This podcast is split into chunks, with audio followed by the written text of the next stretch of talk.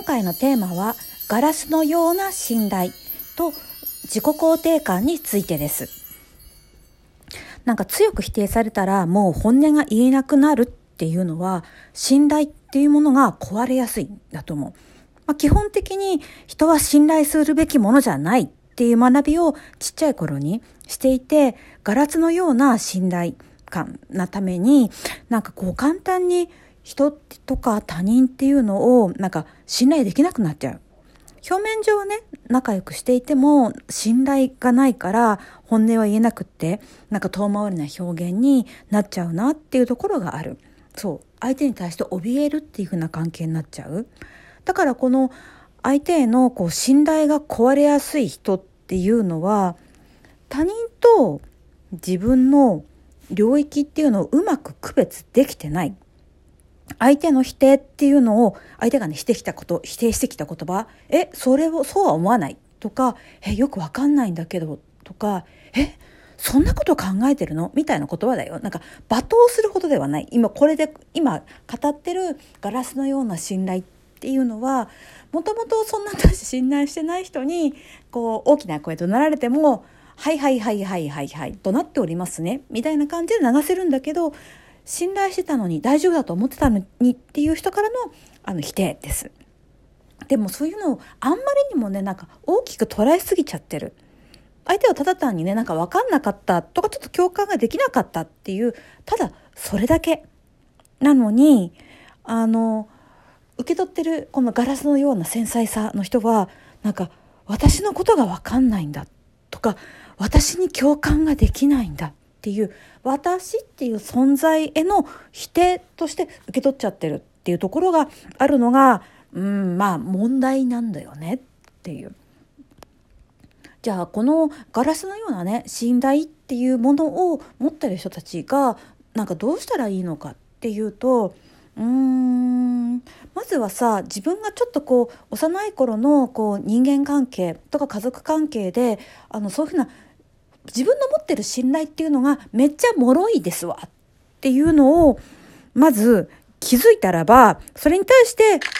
ていうふうに自分のことをちょっと褒めてあげたらいいんだと思う。いやすごいと思うよそれに気づけたのはっていう。だからまず信頼普通の人の持ってる信頼ってもうちょっと鈍くって分厚くって適当？適当って言い方がねいいのかちょっと分かんないんだけどもでもそんなにあの繊細には壊れやすくはできていないしあなたが思ってるよりも雑な感じでなんか人々はなんか信頼してる友達恋人ずっともみたいなことをなんか言ってるなっていうことをなんか分かっておくだけでもちょっと自分のあの心が軽くなるっていうところがなあるんじゃないかなと思います。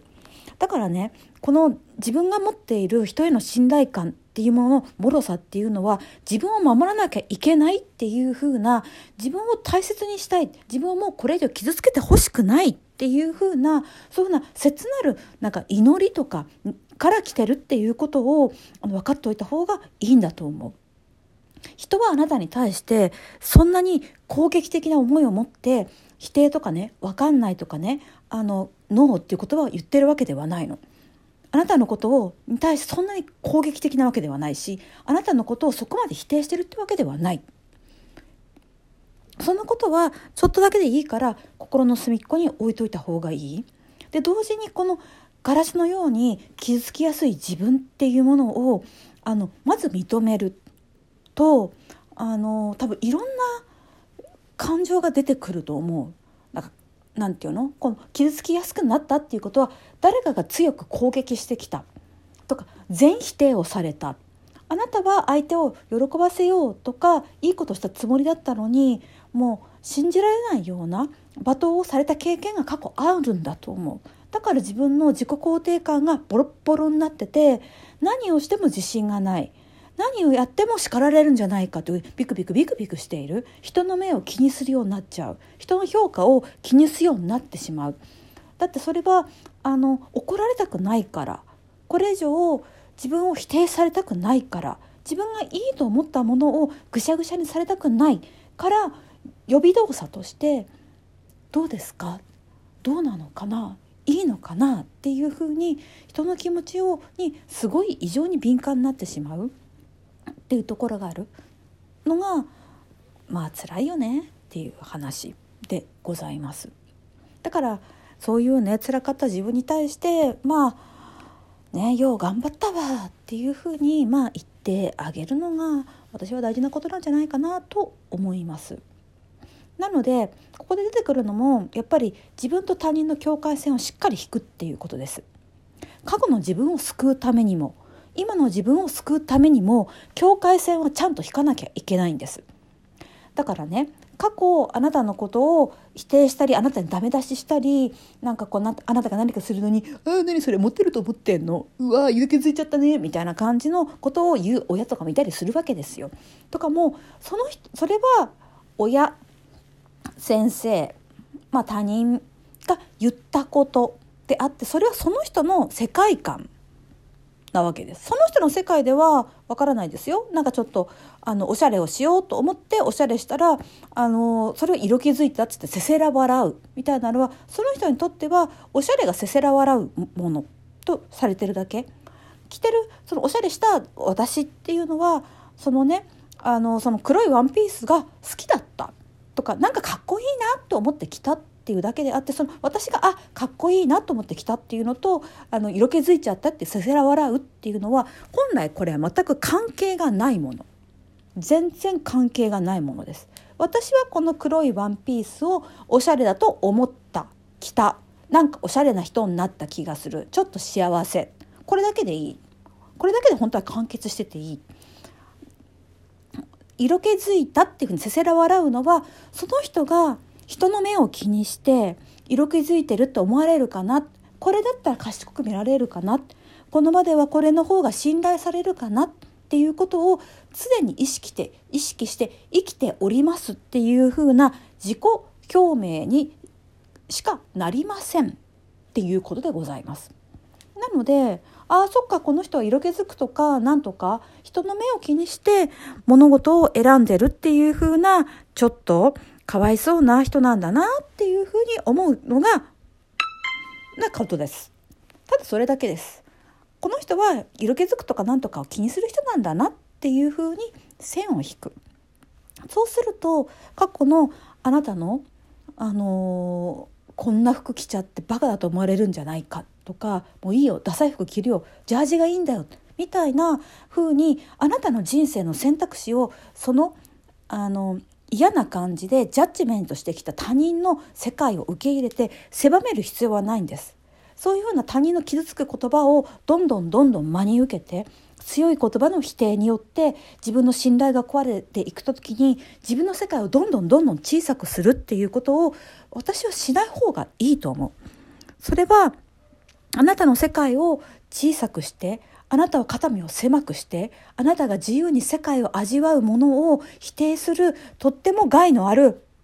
なあの考え方なんです。いらないそんなブーブーなものっていうふうに拒否していいです。あなたはそう思うんだね。だから仮に親しい人があなたの言うことをなんかなんて言ってコメントしていいか分かんないちょっと意味が分かんないえそれって変じゃないって言っても共感してもらえてる人なのにっていうふうに思ってたのがえ共感してくれないの？って思った時にショック受ける受けてるんだと思います。ガラスの人は。でも私とあなたは違う存在。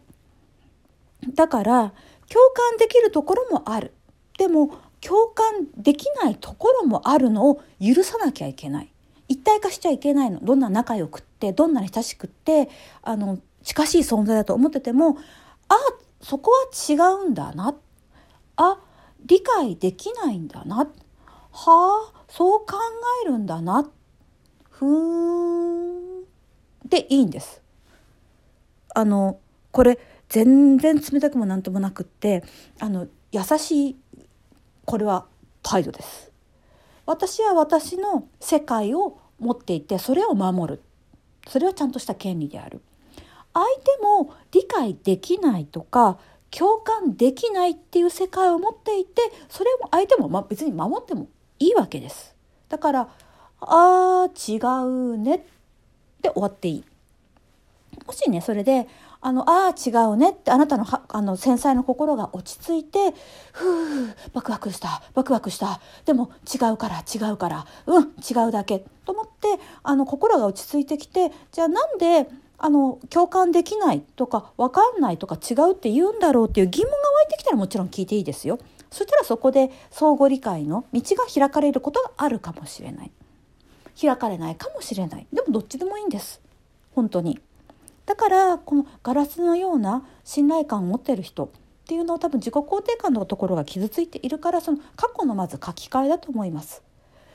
これは他人のだからねさっき言った例で言うと「色気づいちゃって」ってせせら笑う人のはそれはその人の価値観だったっていうふうに自分にちゃんと言い聞かせてあげてください。あなたは悪くない。私はその時自分を選んだ選択肢を尊重するっていうふうに褒めてあげてください。そうするだけで本当にもうっていうふうに自分を褒められるようになってくるとガラスのような信頼感がちょっとずつちょっとずつ癒されてきて自己肯定感も上がってくる。で信頼感信頼する力っていうのがタフに強く適当な感じで人を信頼することができるようになるのかもしれない。だからこの自分と他人を分けるそんな考え方もあるんだなでも私はこうだよっていうふうなふんわりとした人間関係のクッションを置くっていうことはすごく大事なことなんじゃないかと思います。